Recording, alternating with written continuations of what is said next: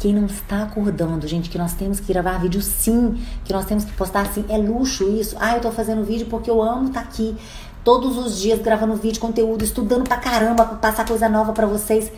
Eu gosto, hoje gosto, mas foi muito sacrificante no começo. Foi muito ruim, pra verdade, no começo. Porque no começo do processo é sacrificante. Cada vídeo que você tem que gravar, cada engolida que você dá na respiração, que você fala, meu Deus, não vai sair esse vídeo, e grava 500 vezes e fala, não vai sair esse vídeo, como é que eu vou fazer? Gente, isso é assim com todo mundo. E quem alcança o sucesso é quem persiste ali, ó. Quem fica ali no couro duro.